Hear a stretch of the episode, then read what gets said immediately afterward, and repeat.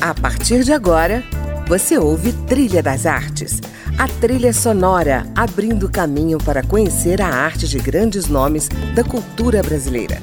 Música, opinião e informação na Trilha das Artes, com André Amaro.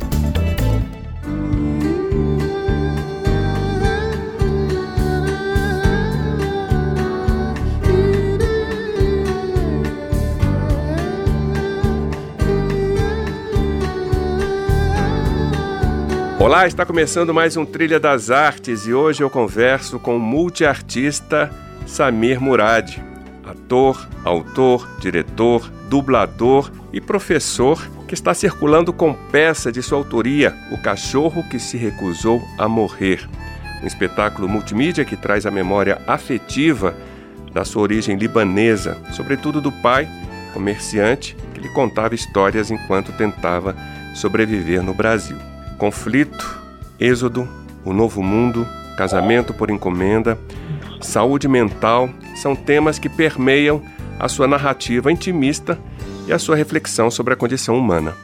Vamos falar desse projeto teatral ao som das músicas que Samir trouxe para embalar a nossa conversa, como a canção Travessia, de Milton Nascimento, que ouvimos ao fundo, numa versão instrumental de Toots Tillemans.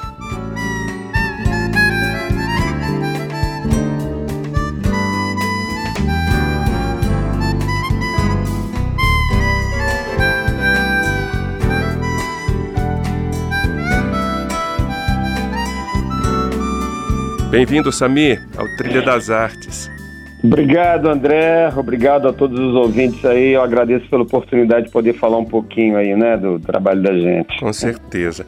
Então vamos falar de início da peça, começando pelo título: O cachorro que se recusou a morrer. Por que esse título? Esse título me veio num sonho, mas quando ele me veio num sonho, me veio num, numa contracapa de um caderno velho de espiral, assim, cheio de rabiscos, e tinha esse título assim. Eu acordei e copiei esse título, achei curioso.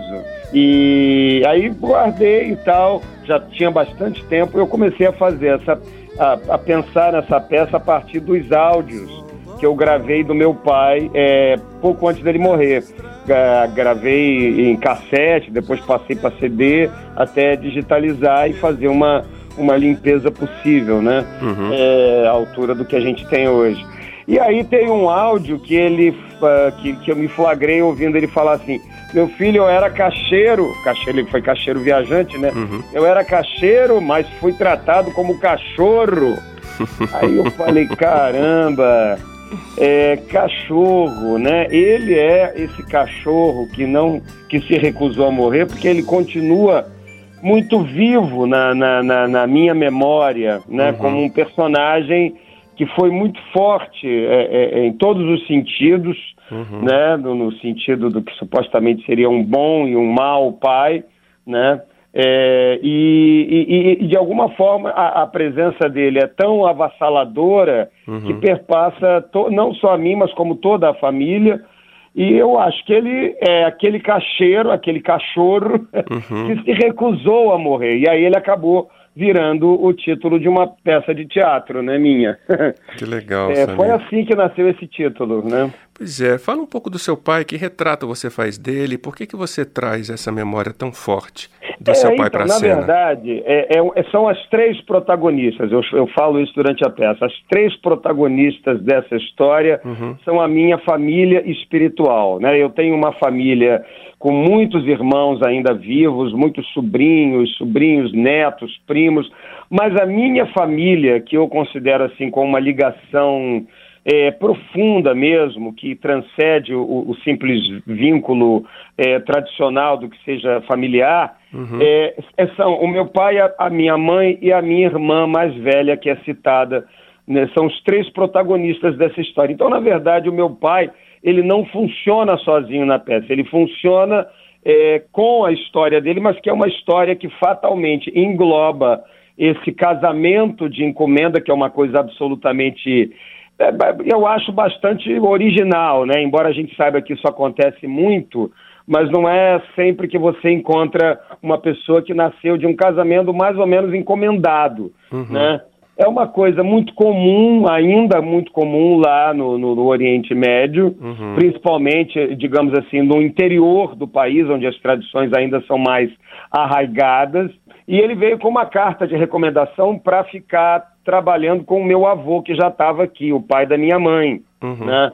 Meu avô era um, um, libanês muito tradicional, como meu pai e minha mãe também eram. Então, uhum. a minha mãe, ela assumiu essa resignação na medida do possível, não foi uma escolha dela, assim como eu acho também que não foi uma escolha dele voluntária, e eles se casaram, né? Ela teve um primeiro filho, né, que foi o filho mais velho, que geralmente é o filho primogênito querido da família, porque é o, é o, é o varão, né, aquele que uhum. vai representar a continuidade do pai. E teve uma irmã, uma filha mais velha. Essa minha irmã, ela recebeu uma carga é, dessa cultura muito forte e ela era uma pessoa extremamente sensível, eu diria quase que uma artista, uhum. né? E ela sucumbiu diante dessa educação por uma por uma por uma disponibilidade interior psíquica e que se chocou também com essa realidade dura. E aí ela teve um surto né, psicótico, esquizofrênico, uhum. e quando eu tinha, já muito tempo depois, ela já tinha 20 muitos anos, 27, ela teve um surto e tentou o suicídio. Uhum. E isso, ela não conseguiu morrer, mas ela é, foi internada, ficou internada durante muitos anos, e isso provocou uma, uma grande, naturalmente, um, um grande movimento, uma grande, um grande desarranjo dentro daquela família, uhum. onde ela, de alguma forma, trouxe à tona toda uma questão cultural de uhum. repressão, de agressão, de uma série de princípios que se chocavam com o mundo que ela já estava acostumada a viver, ainda que naquela época, que a fizeram que fizer, que fez com que a família refletisse de que alguma coisa havia dado errado naquele naquele uhum. casamento. Então, eu usei desse mote, por isso que o meu pai, ele, ele é uma figura é, de uma supremacia, mas ele funciona na história é, junto com a minha mãe e junto com a minha irmã, né? Ah. Então, na verdade, essa, esses três momentos da peça, eles são até bem divididos, assim, é como se fosse um, quase que uma peça musical dividida em três movimentos, em três é, registros de interpretação diferentes que eu faço e que caracterizam essa, esses, esses é, formadores dessa família espiritual, né? Tá bom, mas eu queria te fazer uma pergunta. Qual é o teu lugar, digamos, nessa travessia?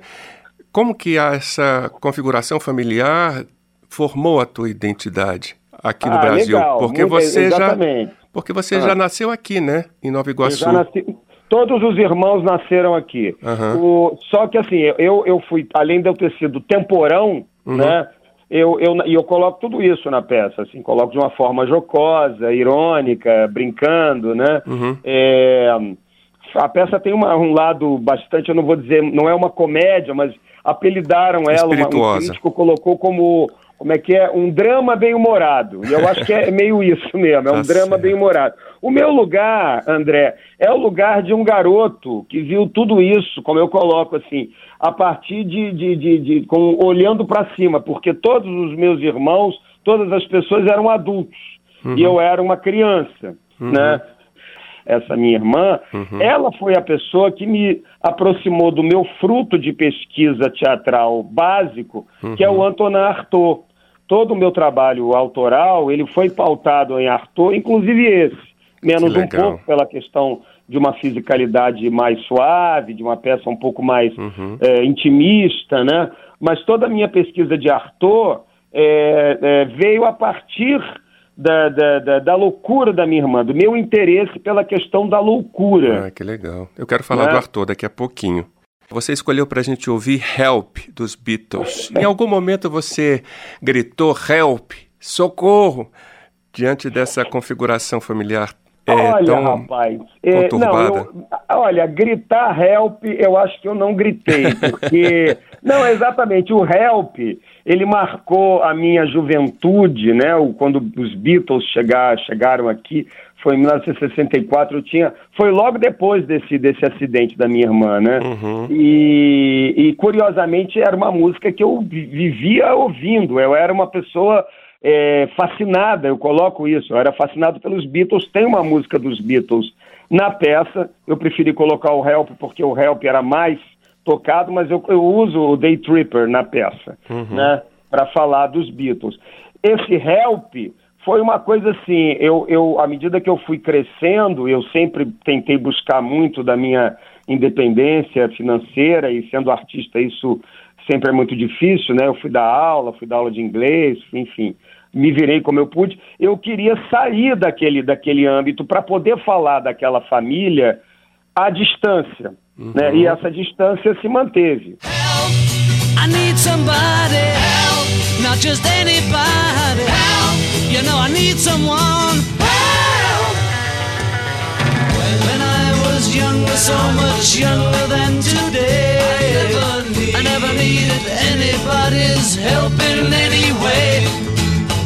But now these days are gone, I'm not so self-assured. Now I find I've changed my mind and open up the doors. Help me if you can, I'm feeling down, should be in line.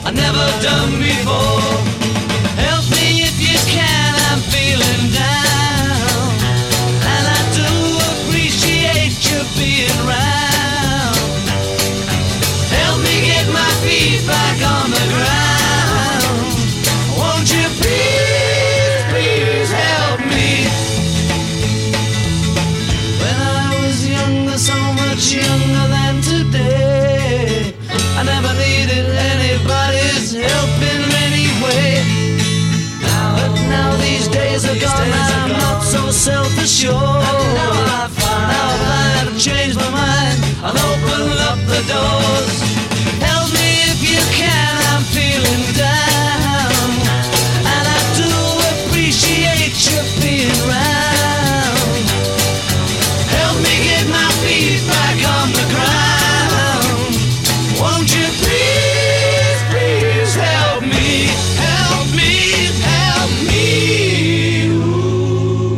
Ouvimos aí Help com os Beatles na trilha musical do meu convidado de hoje, o autor, ator, diretor Samir Murad. Samir, eu queria passear aqui pela sua obra, digamos assim, que tem conexão com pensadores e figuras mitológicas, como o poeta, ator e escritor francês Antonin Artaud, que você citou há pouco, né?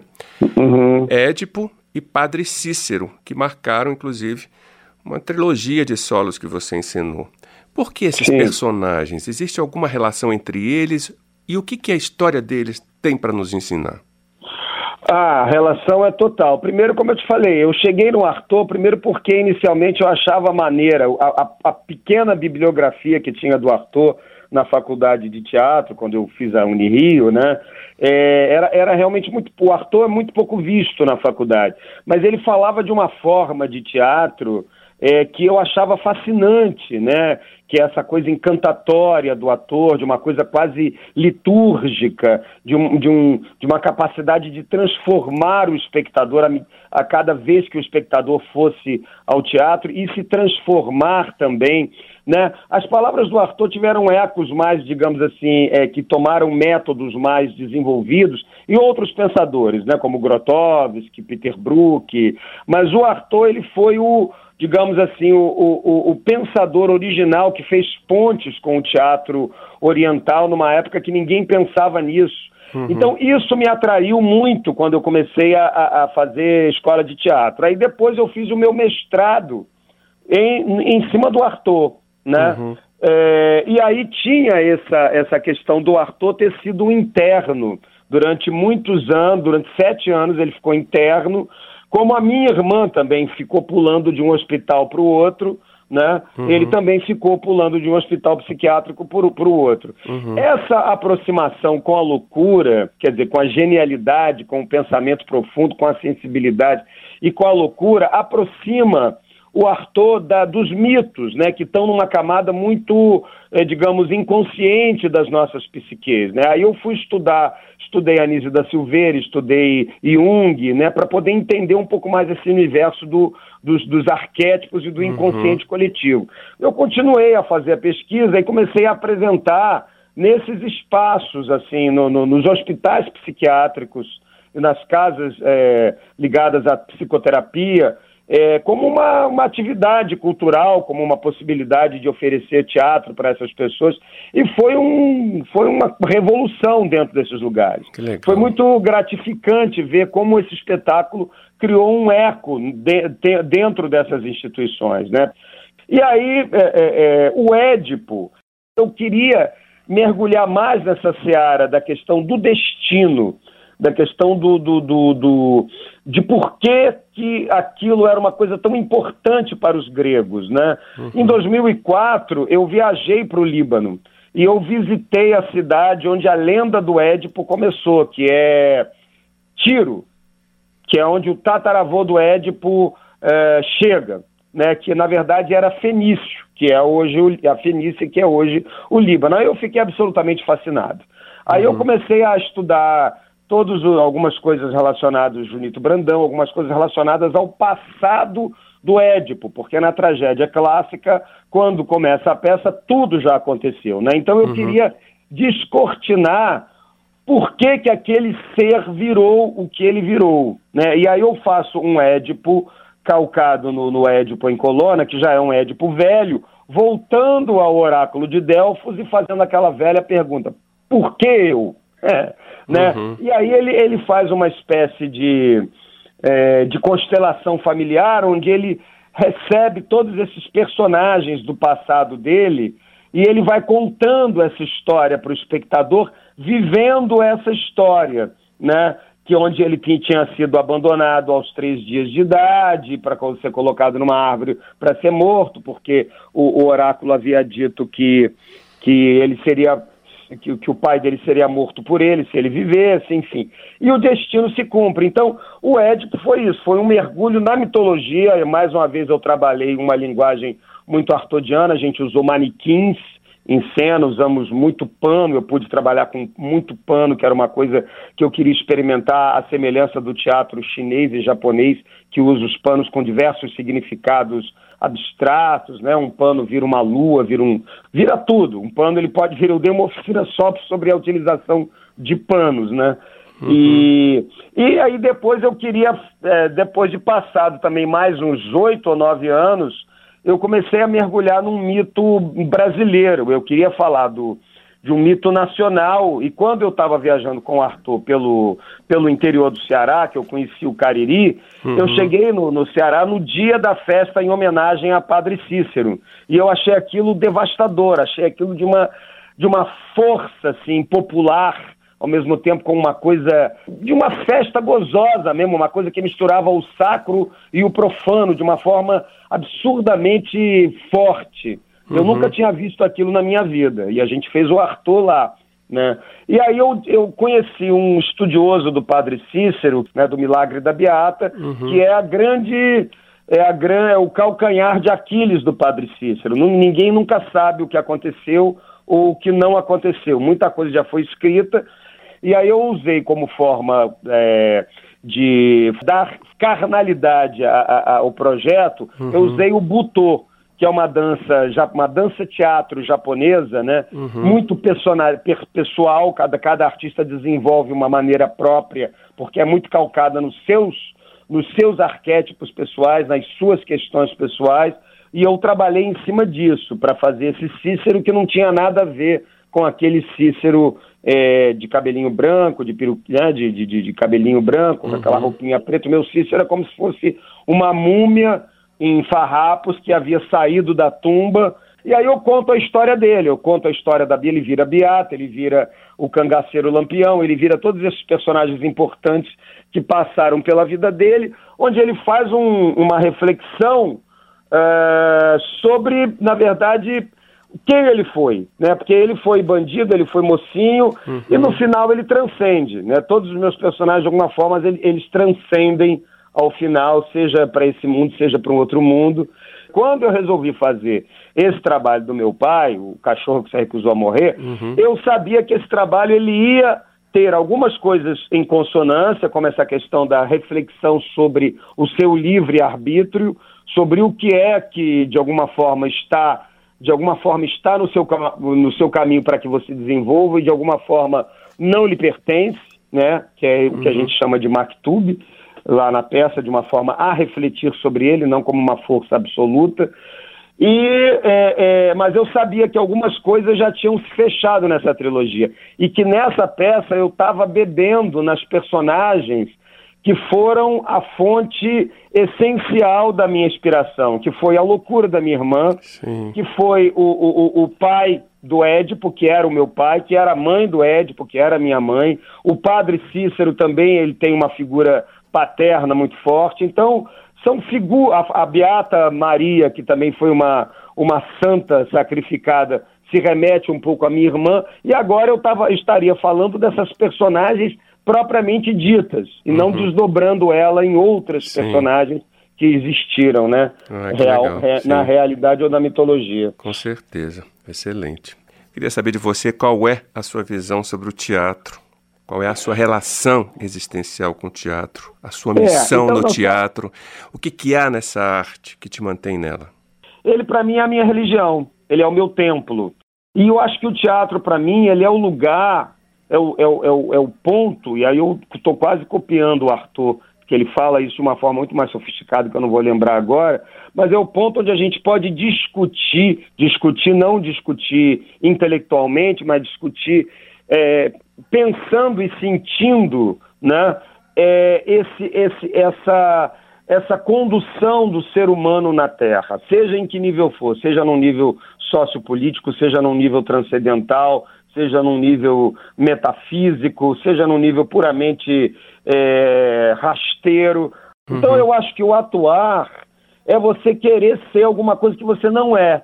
Uhum. Quer dizer, que você na verdade é também, uhum. mas que você precisa do teatro para que aquilo possa ser carnalizado. Então eu acho que a minha paixão, ela vem daí. Ela vem de um garoto, né, gordinho, frágil, reprimido, que precisava conhecer o leão que ele tinha dentro dele e que ele só conseguia ver naquele pai uhum. e naqueles, naquelas figuras da família dele. Então eu, na medida que eu pude não matar o meu leão, mas fazer o meu leão vivo, uhum. eu acho que eu descobri é, o porquê o atuar e o teatro tem essa importância para mim. Maravilha. Bom, vamos ouvir Roberto Carlos? Quero que vá tudo para o inferno. Por que, que você escolheu essa música? Porque essa música é da, é da mesma época do Help. Uhum. Ele estoura na, na, na, no LP Jovem Guarda de 1965, Sim. Que foi também o auge dele. Essa, essa música foi um divisor né, Nossa, na, na carreira dele. É. Samir, obrigado por estar Bom, com a gente aqui no programa. As suas perguntas maravilhosas, André. Adorei. Adorei. Imagina, eu que adorei conversar com você, viu? Obrigado por estar com a gente aqui no programa. Vida longa a sua arte. Adorei de paixão a sua entrevista. Muito obrigado, André. Muito Imagina. obrigado mesmo. Obrigado você, viu? E até a próxima. Até a próxima. Um grande abraço. Grande abraço. Tchau, Valeu. Tchau. Beijão. Tchau, tchau. E a você que nos ouviu, obrigado também pela companhia. Hoje eu conversei com o ator, autor, diretor, dublador Samir Murad, diretamente do Rio de Janeiro. E na semana que vem espero você na companhia de mais um nome da cultura brasileira. Até lá! De que vale o céu azul e o sol sempre a brilhar? Se você não vem eu estou a lhe esperar, só tenho você no meu pensamento e a sua ausência é todo meu tormento.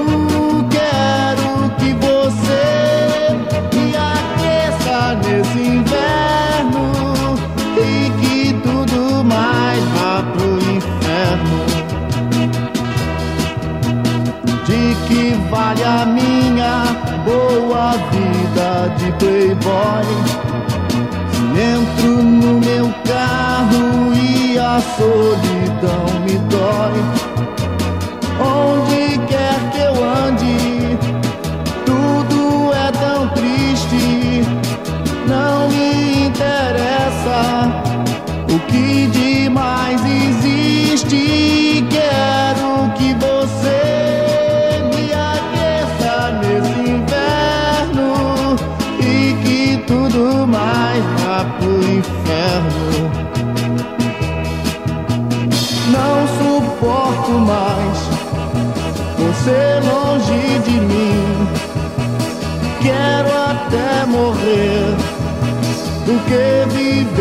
assim. Só quero que você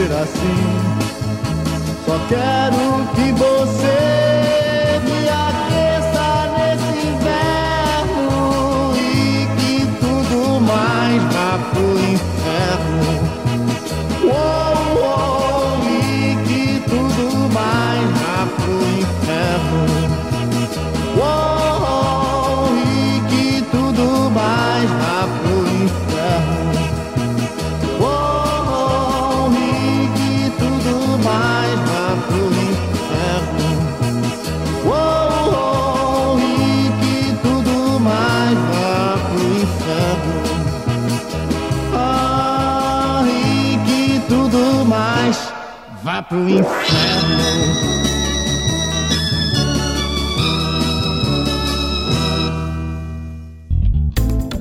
Você ouviu Trilha das Artes